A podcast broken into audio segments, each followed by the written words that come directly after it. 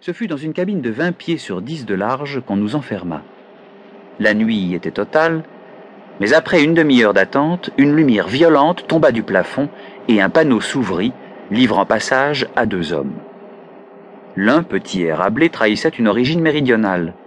L'autre nous impressionna beaucoup plus.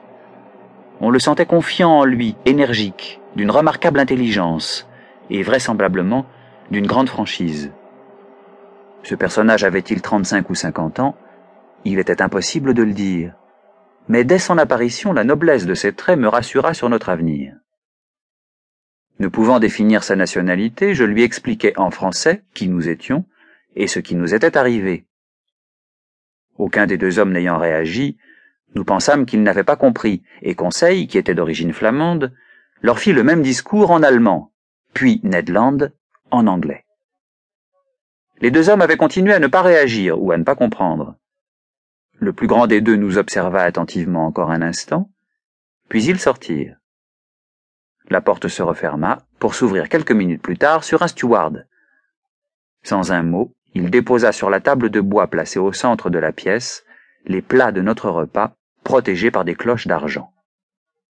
Tout était en argent d'ailleurs dans le service de table, et chaque ustensile était marqué de la lettre N avec autour une devise Mobilis in mobili, mobile dans l'élément mobile. Une devise qui s'appliquait parfaitement à cette mystérieuse machine. En tout cas, nous ne mourrons pas de faim, s'exclama Ned Land, qui était davantage porté sur les nourritures du corps que sur celles de l'esprit.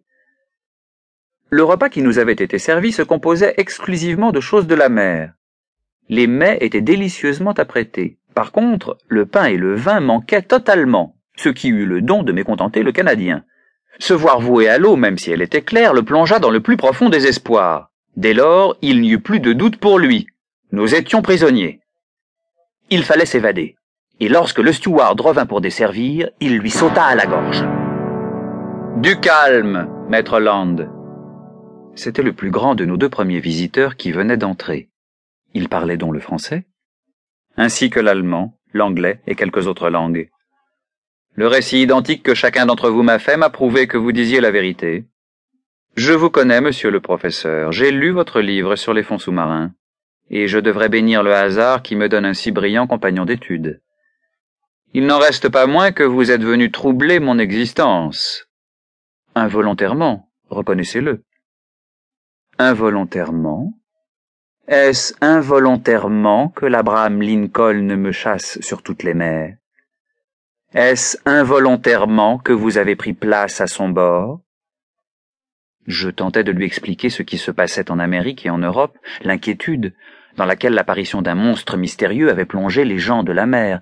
Monsieur Aronnax, m'interrompit-il, pouvez-vous m'assurer que votre frégate ne m'aurait pas canonné, même si l'on s'était rendu compte à son bord que mon sous-marin n'était pas un monstre? Il faut l'avouer, je ne trouvais rien à lui répondre. J'ai donc le droit de vous traiter en ennemi, et j'aurais très bien pu vous laisser sur la plateforme de ce navire. Je m'enfonçais sous les mers et j'oubliais que vous aviez existé. C'est peut-être le droit d'un sauvage, lui répondis-je, pas celui d'un homme civilisé.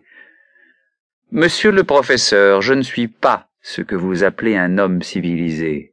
J'ai rompu avec la société, pour des raisons que moi seul ai le droit d'apprécier. Je n'obéis donc point à ses règles, et je vous engage à ne jamais les invoquer devant moi. Vous resterez à mon bord, puisque la fatalité vous y achetez. Vous y serez libre, et en échange de cette liberté, je ne vous imposerai qu'une seule condition. Parlez, monsieur, lui répondis-je. Il est possible que certains événements imprévus m'obligent à vous consigner dans vos cabines. Désirant ne jamais employer la violence, j'attends de vous, dans ce cas, une obéissance passive. Nous n'avions pas le choix, il fallait accepter. Mais lorsque vous dites que nous serons libres, aurons-nous la liberté de retourner un jour vers notre patrie, nos parents? Monsieur le professeur, vous êtes venu surprendre un secret que nul homme au monde ne doit connaître, le secret de mon existence. Et vous croyez que je vais vous renvoyer sur cette terre qui ne doit plus me connaître jamais? C'était clair et net. Nous ne disposerions que de la liberté que le prisonnier